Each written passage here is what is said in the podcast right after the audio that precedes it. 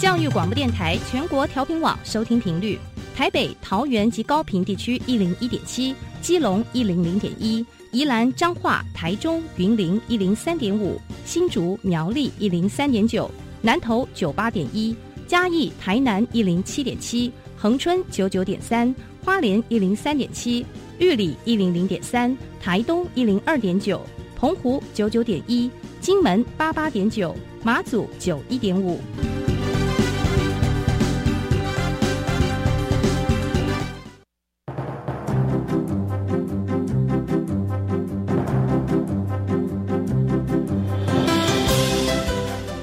教育要怎么做才能使孩子面对未来的社会呢？当我们期待孩子改变的同时，也期待教师的教学方法跟着改变，家长的观念也一起改变，一起携手协力同行。谢若楠老师带您探索自发互动共好的十二年国教新课程，听见台湾教育的改变。欢迎收听《国教协作向前行》。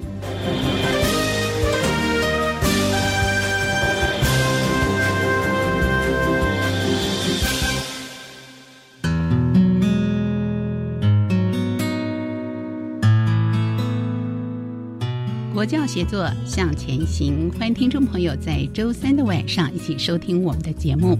在节目当中呢，新的年度里面，我们安排了四个主题来跟听众朋友一起分享，在教育的现场，老师们、行政人员是如何的努力在。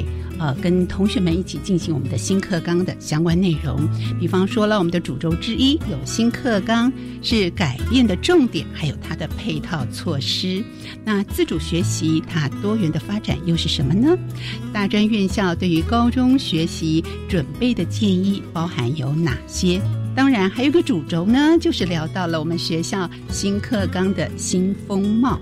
这也是今天节目当中我们要为听众朋友邀请来宾一起讨论分享的，特地为听众朋友邀请国立苗栗高中。刘瑞元校长，校长您好，主持人晚安，各位听众朋友大家好。是校长呢，曾经担任过国立卓兰高中的校长，是那也是我们国立台中教育大学的兼任讲师。是是节目当中呢，我们很高兴有机会来看看教育现场的学校老师们是如何来准备的。呃，先给我们介绍一下，我们大家对于苗栗高中好像不太认识。嗯，谢谢主持人。呃，苗栗高中在苗栗市的市中心，嗯，哦，算是在一个地理位置非常好的区块。那苗栗一般给大众印象就是一个比较属于客家乡镇。那我们学校是一个社区高中，那学生呢来源也大部分都是在我们大苗栗地区。那偶有会有从新竹、台中过来的学生。那我们学校呢，呃，一个年级有十四个班，里面包含了我们的美术自优班。我们的数理实验班，还有社会语文实验班，整体来讲，学生淳朴纯真，而且家长也都非常的关心教育。那这是我们学校的一个景象。好，在市区中心的苗栗高中，哇，一个年级有十四个班呢。对，现在一个班大概有多少人啊？啊，一般大概三十五位。哦，三十五位。对，所以我们每年的注册率、报道率都很高。是。对，那当然也欢迎有更多有志一同的同学们能够一起来努力。是。那尤其是我们这几年在繁星的绩效上面，嗯，在全国来讲，大概都可以排进前十。那甚至于更好的，还有在前三、前二等等的一个表现。嗯，那当然对我们社区高中来讲是一个非常大的鼓舞。那今年啊，应该是说去年度毕业的学生，我们在五积分的表现上面有七十四积分。那在整个苗栗地区啊，算是一个非常优异的表现，我们觉得非常的欣慰。对这样的表现，我相信是老师还教职人员共同的努力。那在一零八课刚上路之后呢，对于学校来说，不管是行政团队啦，或者是我们的老师们，您觉得有哪些的转变呢？是不是借着这个机会跟大家分享？那当然不会演的哦，新课刚在推动，行政人员是站在第一线的位置，嗯，哦，所以不管是我还有我们的主任、组长。他们通通都非常的尽心尽力。那当然，行政人员呢是任何政策的推广哦，跟制度的推动，我们算是第一手的资讯接收者。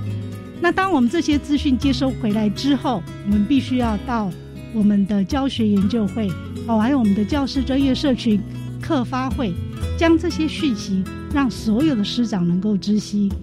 那当然，行政人员在推动的过程当中，难免会有一些挫折，因为新的东西嘛，那我们需要花很多的时间去沟通。可是，我觉得我们觉得非常欣慰的是，我们感受到政府的大力支持，师长们平常在教学上面以及学生辅导方面，都已经花了很多的时间。从去年度开始，一零八课纲推行之下，当然我们必须要凝聚团队的能量，让大家能够有共识。那有共识的前提是，我们要知道我们要进行的方向是会成功的。那要成功的前提之下，我们就必须要要来做价值澄清。的确，这个方向我们如何内化成为我们信仰的一个观念，这个就必须要靠一番的努力。所以呢，我们找了一些资料，哦，那也跟师长们共同探讨。我们来看一下联合国经济合作发展组织 （OECD） 哦。那他们呢，也经过了好久好久的很多国家大规模的一个研究，关键能力，也就是我们所谓的素养，它分成三大类。那第一个呢，就是善用工具的能力。那这个工具呢，不是平常我们呃比较一般性的啊，拿到什么什么锄头啊那些东西啊，哦，那是工具。其实还包括，比如说像文字、哦影像、数位跟科技。我们在未来，我们要培养我们的孩子能够善用这些能力，哈，这是第一个部分。第二个部分呢，就是和异职群体的合作能力。那什么叫异职呢？其实我们现在处在于多元文化，所以呢，我们要能够跟不同性别、不同背景、不同文化、不同年龄的其他人共同合作。那第三个部分呢，就是能够自我完成任务的能力，哦，也就是刚好。紧扣到我们这次课纲在推动的自主学习，我们能够透过多元选修，然后时间的分配，孩子们能够去建构。那这三个部分呢，就是所谓的关键的能力以及关键的素养。那我们想想看，它是不是有道理的？哦，我们让老师去讨论。那当然，这是一个国际性的一个大方向，所以我们自己要检视一下，我们台湾目前的教育到底怎么了？目前在教学方式上面，嗯。一般就是习惯老师在台上讲授，哦，学生在下面赶快抄笔记呀，哦，专心听讲。这是过往的一种普遍的现象。是，所以我们才会说这是一个无动力的时代。哦，孩子们可能觉得还没有找到自己的方向，或者是说老师讲的内容他可能不甚理解，于是乎他在学习上面可能就没有那么多的热情跟动机。那这是第一个部分。那再来就是学习目标。我们不要说台湾，其实日韩都一样哦。我们都在追求一个高分的一个学习目标哦。通俗来讲是这样子。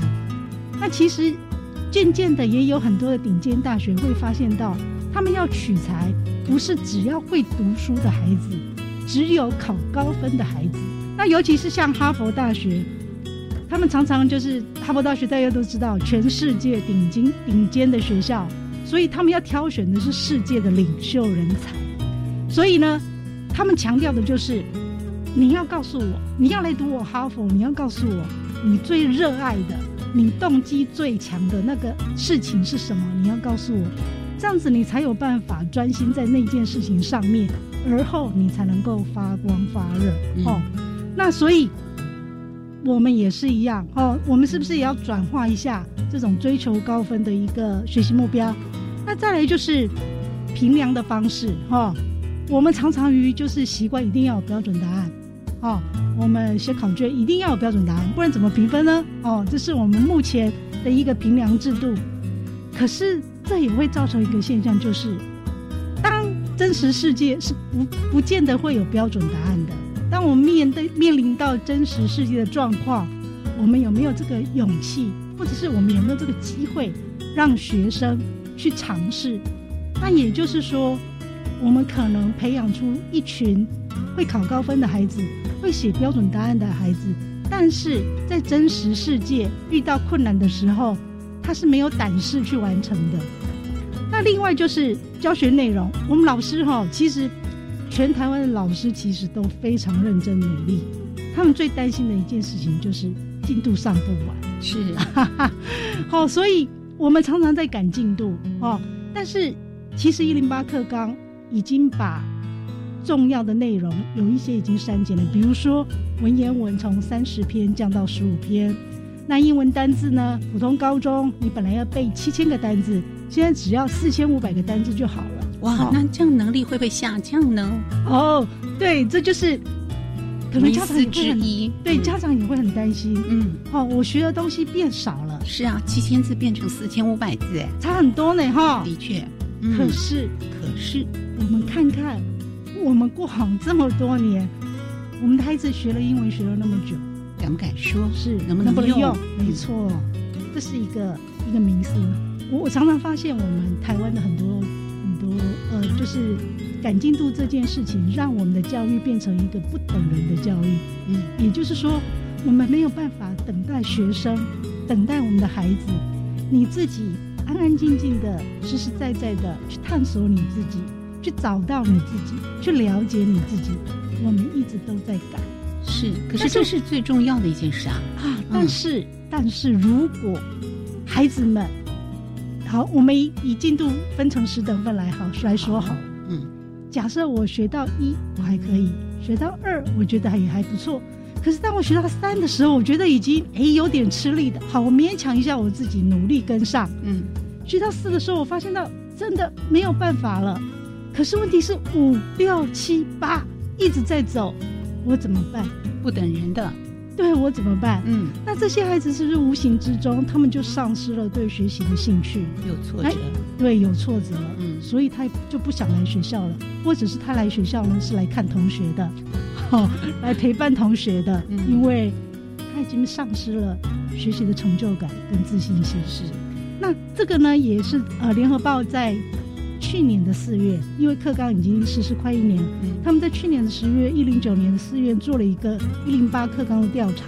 那其实发现到，呃，调查了总共有两百六十六十八所的高中，哦，跟跟六百多所的国中。那其实这些学校啊，觉得推动素养教学最大的困难，就是在课程进度压力大。嗯。还是压力是进度进度对，那问题是素养这种东西可能没有办法一触可及的，我们需要给学生时间，让孩子沉淀，让孩子了解，让孩子应用，这样子才是他自己留下来的素养哦。所以呃，这个也是我们必须要再去思考的。我们如何？因为教学内容怎么教都教不完，哦，那。学生所应该要学的东西也越来越多，光靠我们老师的努力不太可能。哦，我们一周大概就是三十五节课，哦，那顶多加个第八节，对不对？那四十节课的时间，你要把整个全世界目前整个的动态、所有的新知，要一一的教给孩子，嗯，不太可能。哦，所以我们也必须要去思考。那再来就是，我们的孩子，甚至于包括我们自己。我们从以前就是一路自己单打独斗的拼上来，哦，我们做我们自己的事，我们读我们自己的书，我们考我们自己的试，得到好的成绩，因此我们一直往上推。可是我们忽略了，我们有没有去关照到我们周边的同学们？同学们不会的时候，我们有没有试着去努力拉他一把？那通常有时候不太会啦，因为我拉他一把，可能我自己。竞争的对手。哦，是。不是合作的伙伴？在学习的时候可能会这样想，是是是，所以我们可能要改变，因为在未来的时代，对很多都是 teamwork，对。对，所以我们也检视了现在的一个呃教育的现况，所以老师们思索了之后，会发现到真的我们可能不能够再跟以前一样了，所以我们必须要跟得上时代的潮流。嗯，那当然。当价值澄清之后，大家有了共同的目标，所以我们就透过了各式的研习、讨论，哦，甚至于协作，我们就慢慢的把我们自己的课程建构出来。那当然，呃，理想目标是很棒的，但是执行力才是最重要的。那很多东西在推进的时候是需要人才跟资金的。那谈到人才，就要谈到我们的老师，哦，那我们的老师呢？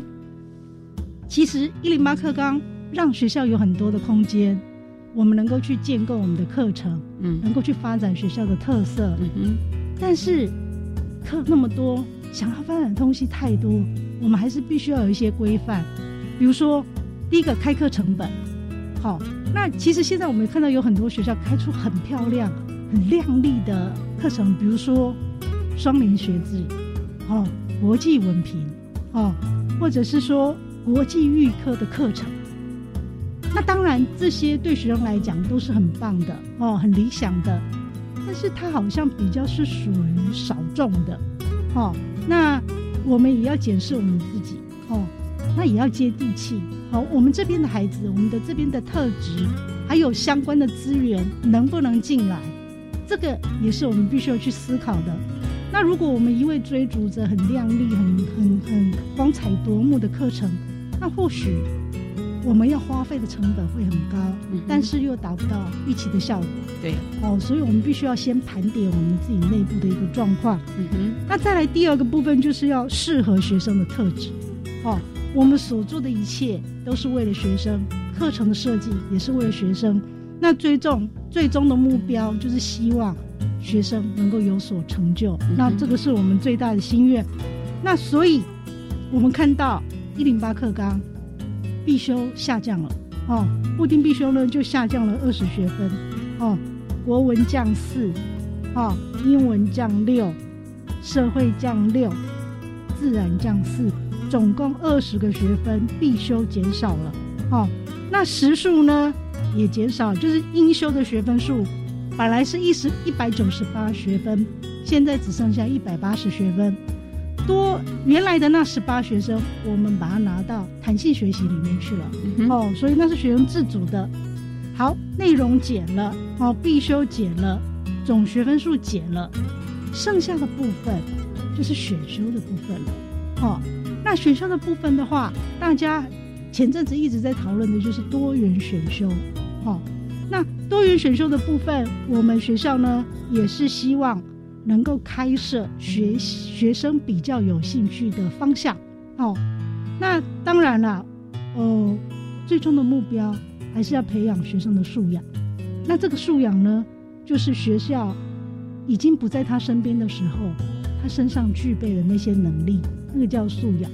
所以，我们老师在当初在发想的时候，我们第一个想的部分就是，人家常常讲的，不要给他只有吃鱼而已。我们要告诉他钓鱼的方法是这个呢，就是要培养他的学习能力哦，培养学生的学习能力。所以这个部分呢，都要在所有的学科里面落实哦，落实素养教学哦。所以不要给他鱼哦，要教他钓鱼的方法、方法跟能力。那另外就是不要叫乌龟上树哦，你叫乌龟跑步慢慢跑还可以哦。他最后遇到如果说那只兔子不是很理想的话。哎，他可能还可以拿第一名哈，可是你叫乌龟上树就有点过分了哈。怎么爬呢？那这个意思就是说，我们要因材施教哦，那要进行差异化的教学。那其实我们的孩子，就是刚刚提到的，呃，在求学历程当中，可能因为进度的关系哦，或者是其他开其他等等的因素，让孩子们很难去建立自信。那在二零一八年，PISA，PISA 就是国际学生能力评量哦。那他每三年会评量一次，就是十五岁的学生哦。那十五岁的学生呢，那呃包括了科学、数学跟阅读这三个部分。那我们国家呢，在呃二零零六年就开始加入了哦，就开始加入。那今在二零一八年所调查出来的现象会发发生的是，前段的学生增加了，可是后段的学生也没有减少，反而还增加了一点点哦。所以，我们可能哦要要思考一下，当这些孩子一直没有成就感的时候要怎么办？哦，要怎么办？那另外就是有百分之八十九的学生哦，很害怕失败的时候。别人看他的眼光，那有百分之八十四的孩子会担心说：“我失败了是表示我没有天分。”那这个现象是比其他国家都还要来的严重哦。那所以，我们可能要让孩子们在求学的过程当中能够找到自信。那这个也是我们学校在推增广补强跟学习辅助哦的课程。那第另外一个就是不要跟猴子打架哦。什么叫猴子呢？因为一零八课刚实施的第一年，孩子们的生肖大概不是属猴就是属鸡，哦，所以我们常说搞音呐，搞音呐，哦，那就是不要跟猴子打架哦，哈。那有时候你跟他讲，他也听不懂，哦，你尤其父母常常在辅导的时候，或者是说在做亲子教育的时候，嗯，常常你告诉他，我跟你讲，这是为了你好，哦，那你要好好听话。可是他就是有他的想法，哦，所以我们必须要因势利导，哦，让要让每一个孩子的才能能够达到适性扬才的目标。所以这个我们在多元选修。还有弹性学习时间呢，嗯嗯，也都让他们来讨论这样子。是，所以我们听到了校长对于呃在教学现场我们的课程设计，还有老师的专业能力、教学团队的执行力等等，都是有期许的。那到底实际的作为要如何做？尤其我们刚才听到了固定的必修，还有加深加广的选修的部分，还有增广补强的部分呢？那实际的作为到底是哪些呢？我们可不可以举个例子，请校长跟我们说？说明一下，在多元的呃校定必修的部分，你们学校是怎么做的？是啊，谈到校定必修，课纲规定就是四到八学分哦。那我们学校校必修呢，其实就是以我们苗栗为主哦。那常常之前发展的地方学的概念是差不多的。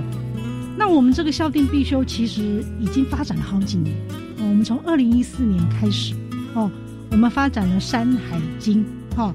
那是以苗栗的火车路线为主，那么苗栗呢有客家人，也有闽南人，哦，那火车呢有山线跟海线，哦，那所以呢，我们也结合着阅读。其实我们的校定必修课程就是以阅读为核心，哦，因为阅读理解是现在最重要的。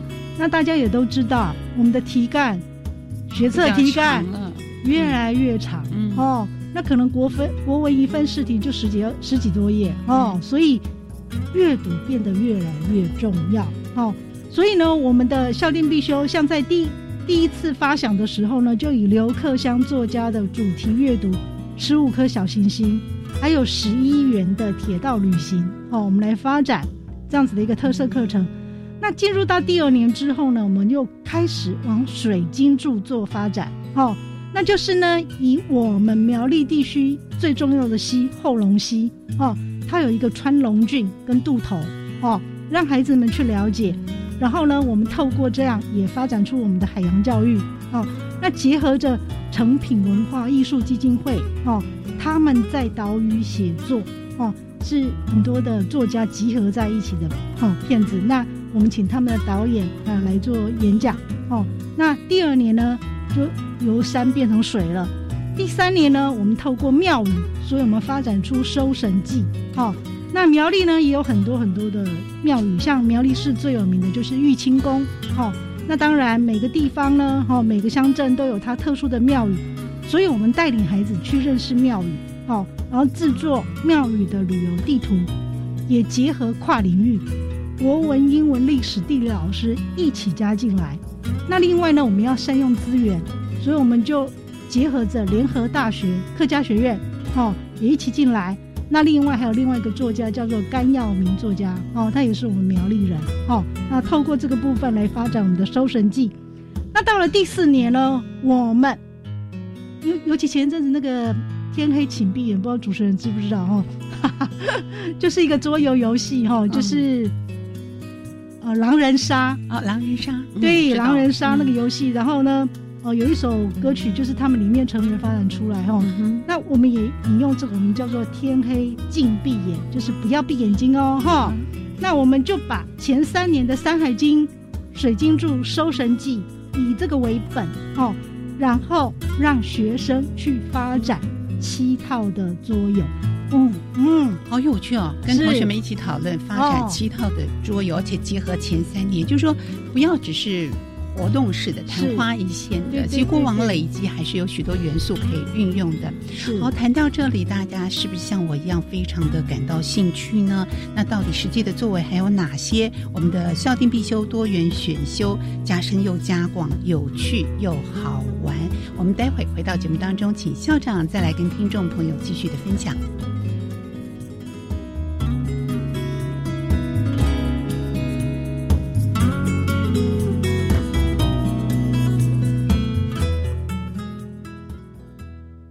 市指挥中心疫情监测组组长周志浩。年假迎新春，与亲友团聚，拱手不握手，近距离接触要戴口罩。聚餐时尽量选择套餐，如选择合菜，应使用公筷母匙。外出游玩，记得佩戴口罩，清洁双手。如果您正在居家隔离或检疫，请遵守相关规定，自主健康管理的朋友避免前往公共场所。外出请全程佩戴口罩。有政府，请安心。资讯由机关署提供。Hello，教育电台的听众朋友们，Happy New Year！我是高师爱世界的节目主持人 Lenny 慧兰老师，祝大家牛年行大运，好运一牛车。高师爱世界是由高师大与教育电台合作制播的双语节目，将畅谈异国留学与跨文化生活体验。Welcome to our show and let's get started. 请问上理想大学在高中要选修哪些课程呢？重点是要适性扬才，你可以先从自己擅长或感兴趣的学科去选课。可是我的兴趣很广泛耶。如果不熟悉大学校系，可以先做性向测评，再上大学选材与高中育才辅助系统搜寻，了解适合的学群、学类与学科，再回高中去选修加深加广的课程就可以了。以上广告由教育部提供。是台湾弦乐团，我们都在教育广播电台。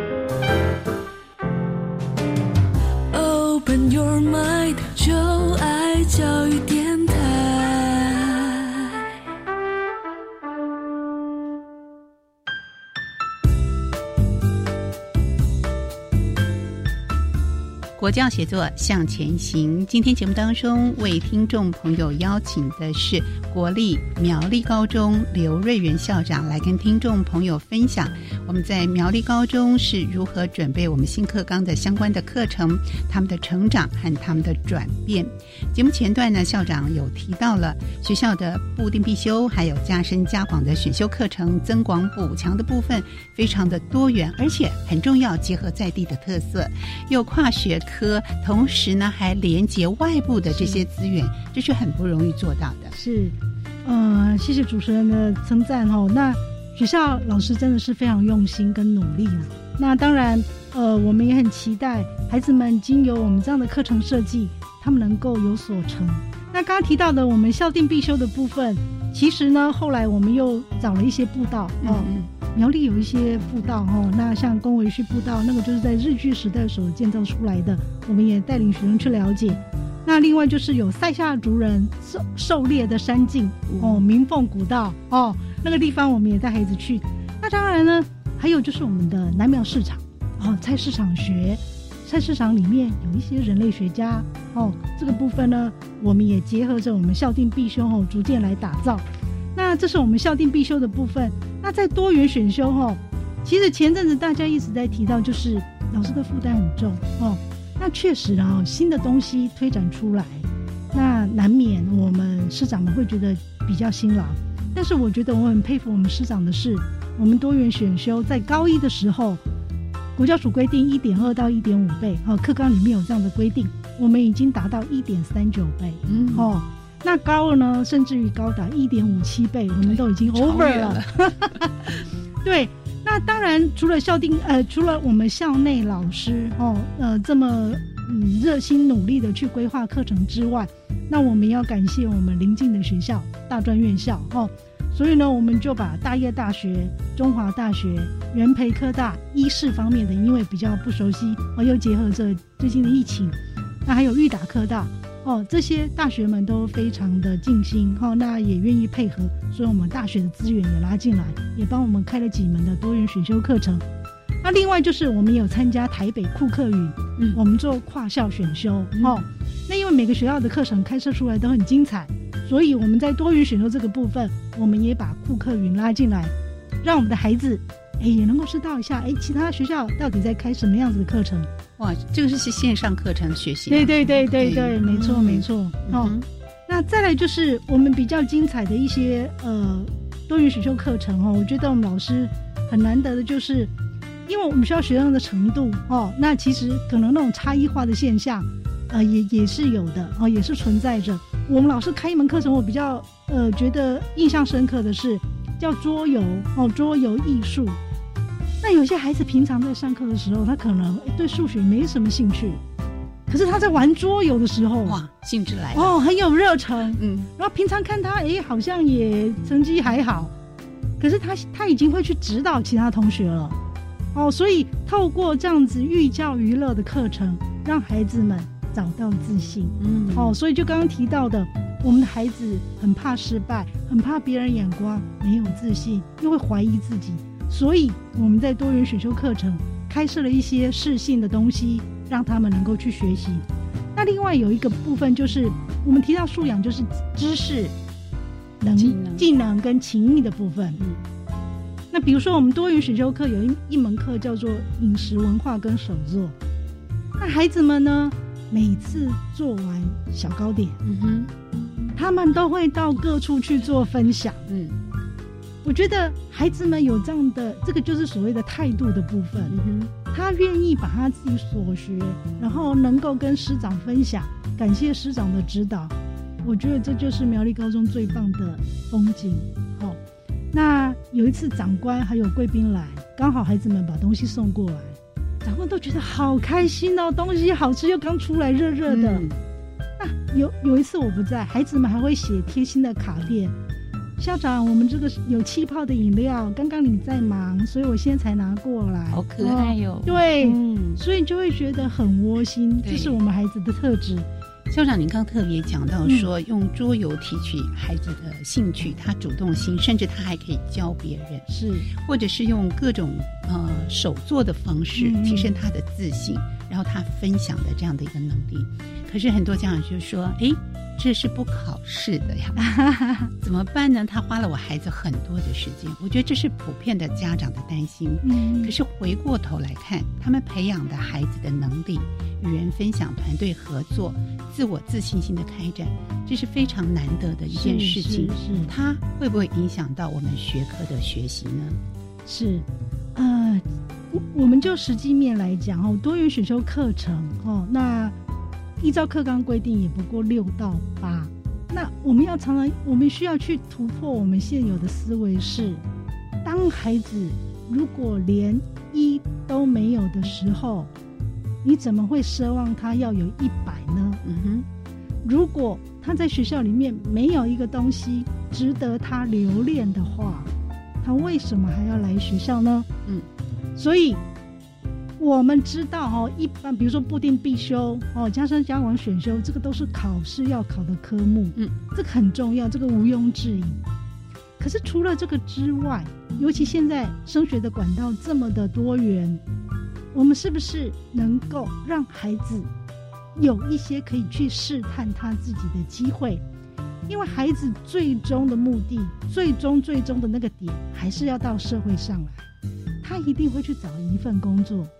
那我们知道，俄国大文豪杜斯托耶夫斯基他曾经说过，对一个人最可怕的惩罚就是让他去做一件没有用处跟意义的工作。那所以，我们是不是更应该的要让孩子能够去试探他到底喜欢什么工作？他以后毕业之后，他可以做什么？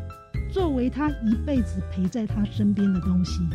那我们也常常看到，比如说。像很多的名人，哦，啊，我我很很会做菜啊，比如说有很多厨师，现在有很多什么型男大厨厨等等，阿基师，他们都很喜欢做菜，而且可以，而且可以当成他一辈子的职志，那个就是他喜欢的东西，嗯，而这个。可能或许他以前读书的时候不是那么的理想。好，虽然成绩也许不如自己的预期，但是我相信学校有很多的选修课程、相关的课程，或者是自主学习等等，都能够试着来帮助我们的每一个孩子找到自己有兴趣、我们想要努力的方向。是不是？接下来谈谈我们学校推动自主学习的部分呢？那自主学习的部分呢？我们知道，在一百一十一学年，也就是高一哦一零八的第一届，嗯，他们到时候要去做大学的个人申请呢。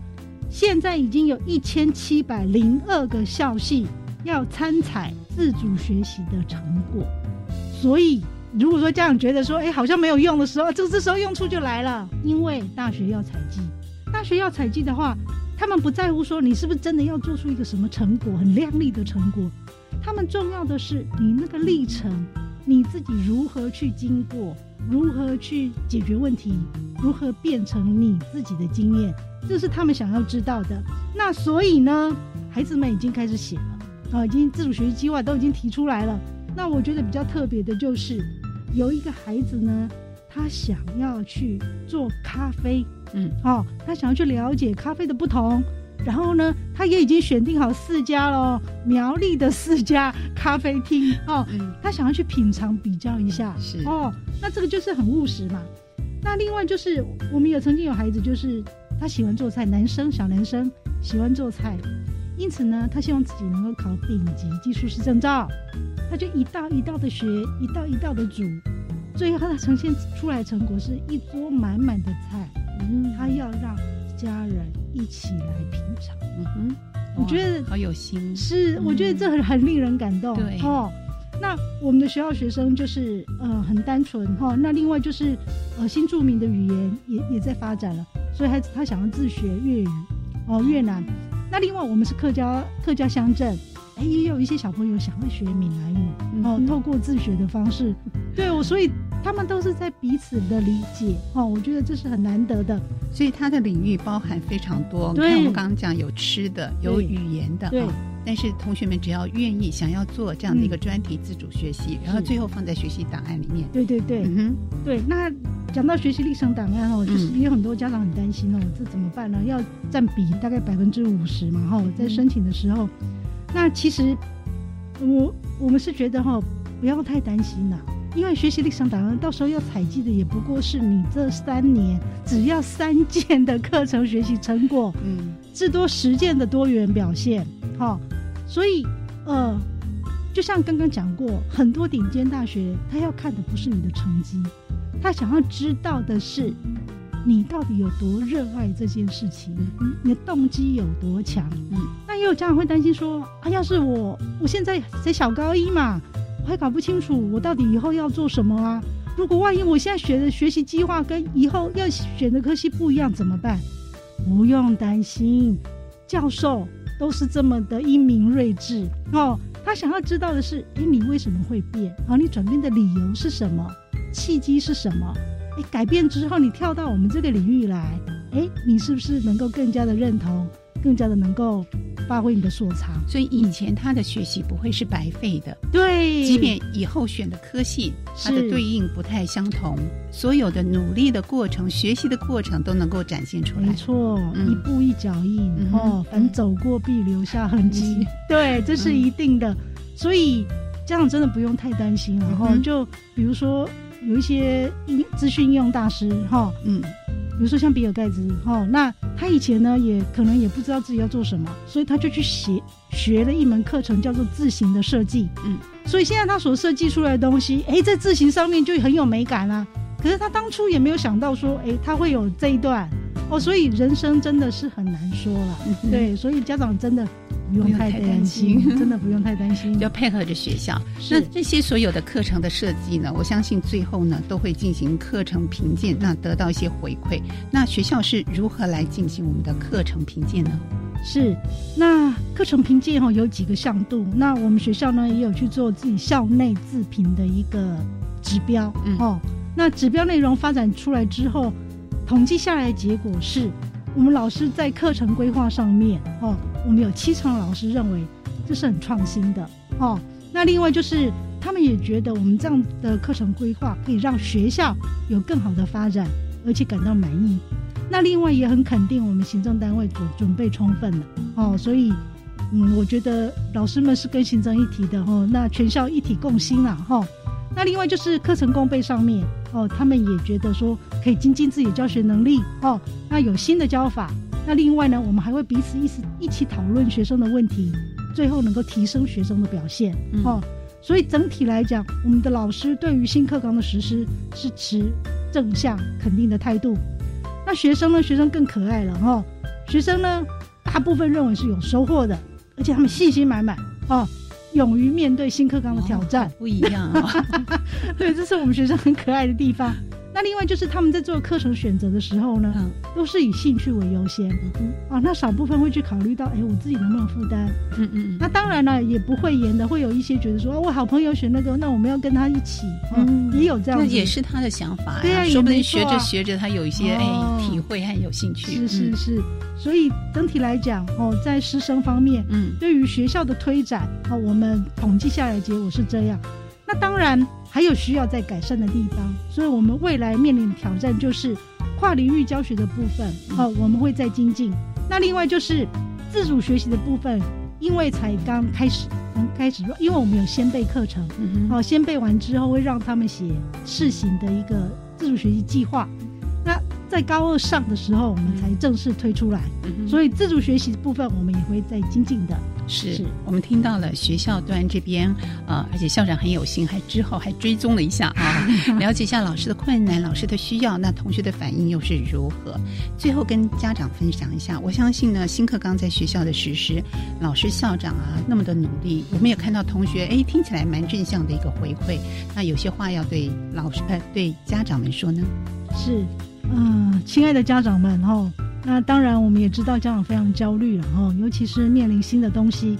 那我们也知道，这样一焦虑之后，嗯，可能就会去寻求补习班哦。所以呢，我们也觉得说，家长们应该要放心哦，让学校好好的来培育你的孩子。那家长要做的事情就是，我们陪在孩子旁边哦，告诉他、探索他、包容他。最重要的是。我们要有信心，是我们要让我们的孩子具备能力跟胆识，这样子，未来他们在面对世界的时候将无所不能。所以，请家长们就配合着师长，配合着学校，我们大手牵小手，把我们的孩子的手牵起来，让他感受到我们家长对他的关心，对他的疼爱，相信这一切在未来。都是有美好的结果的。嗯，如果发现你们家的猴子很爱打架，也不要逼着乌龟去上树。是是，因为我们讲适性扬才真的是非常的重要啊！怎么样用这么丰富多元的选修课啦、固定课程、自主学习来让孩子自我探索，让每个孩子呢都能够在他自己的节奏跟跑道上，是跟老师一起往前。那我相信呢，经过这所有所有的一切的努力呢，我们也看到了在学校端这边。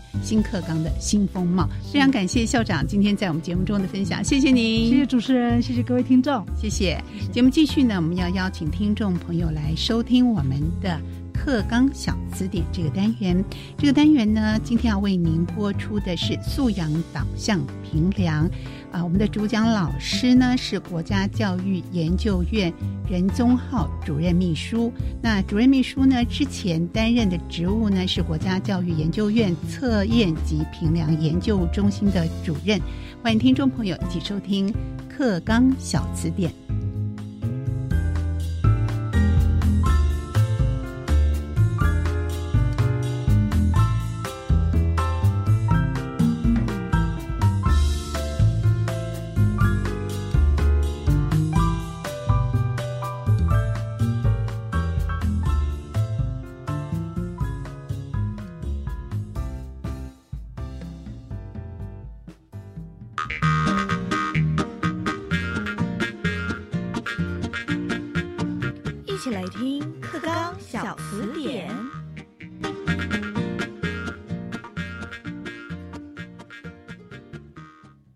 刚小词典，大家翻字典，大家晚安，我是范登伟。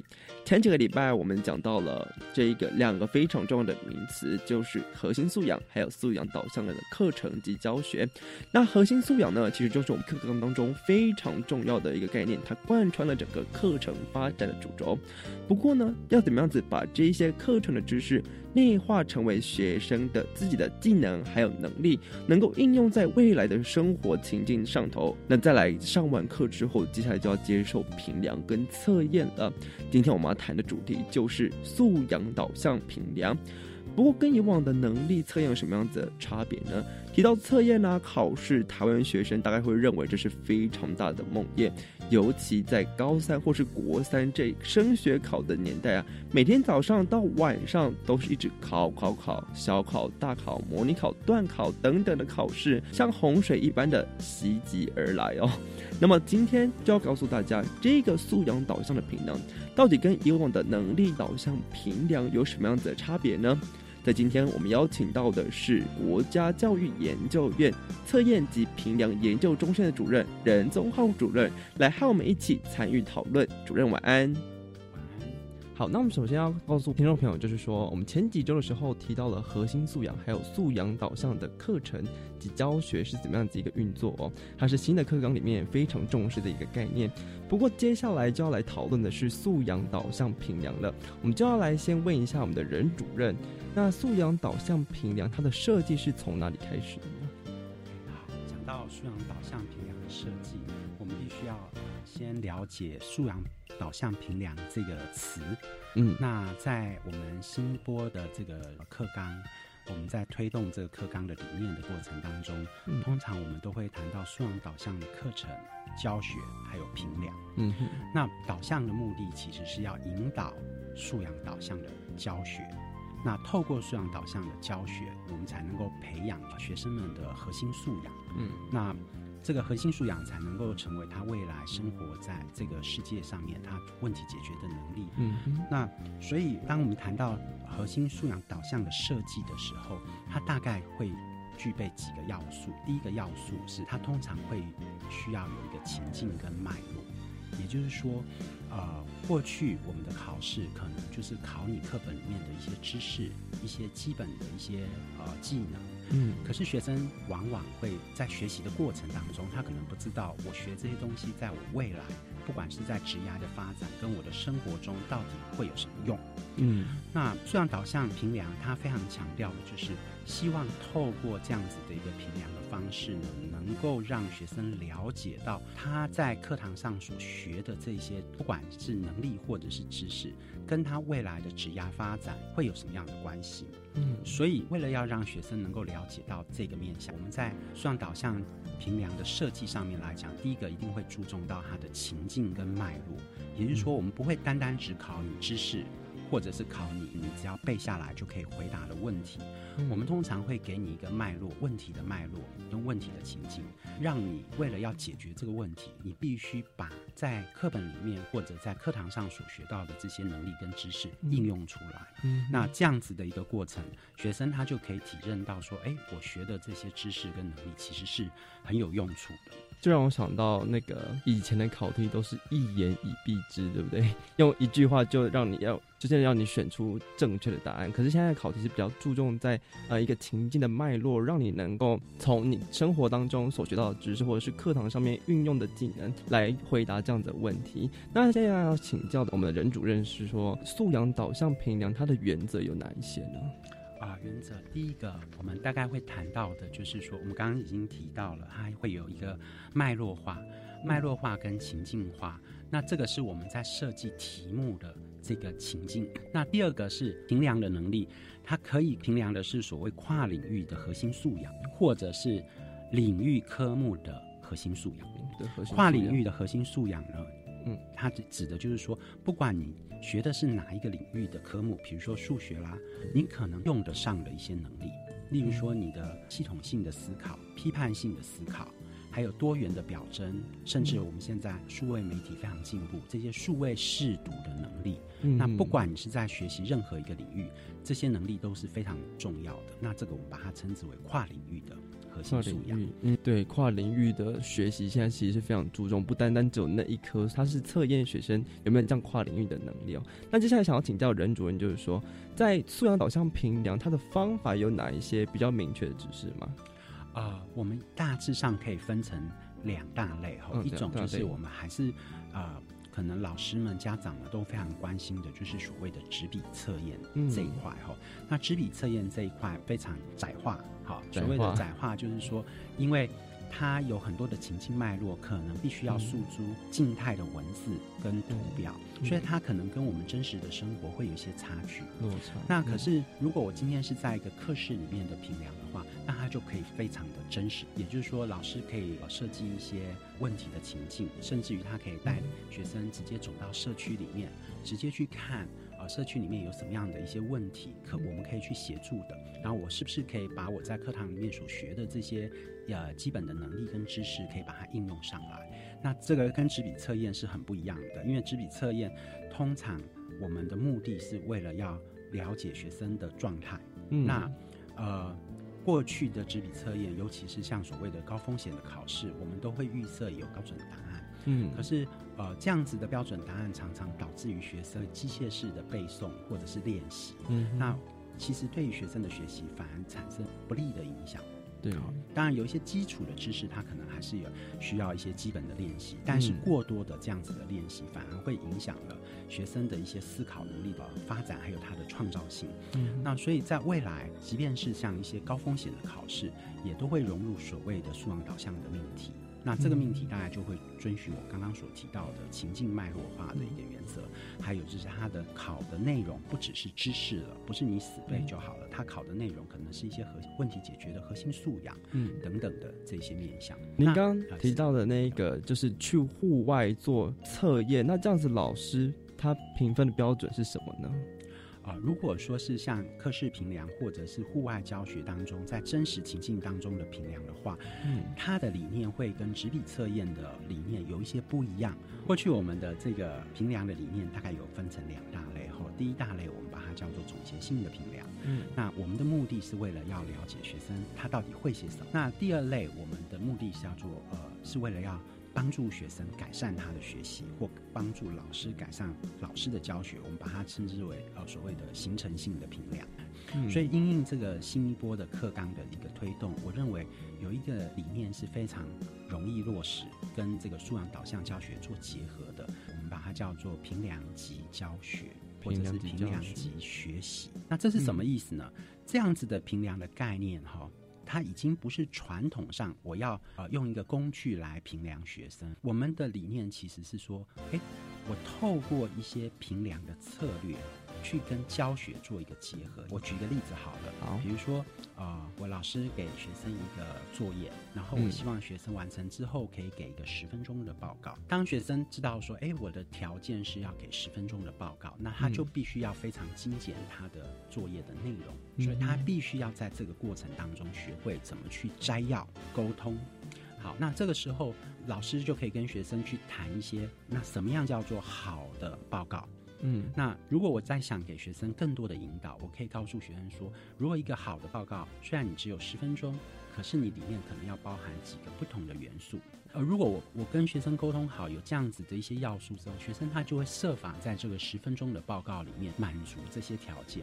所以它看起来像是一个评量的过程，可是实际上它是一个教学的引导。那这样子的一个概念，我们把它叫做动态评量。它它其实是一个学习，或者是说它其实是一个教学的一个过程。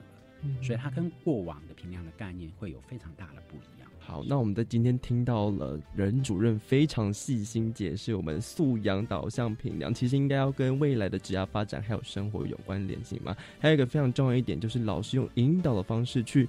评量这个学生到底有没有把能力应用在这个科目上面？那今天我们非常谢谢任主任提供给我们这么丰富的资讯，告诉我们素养导向评量的名词解释。谢谢主任，谢谢。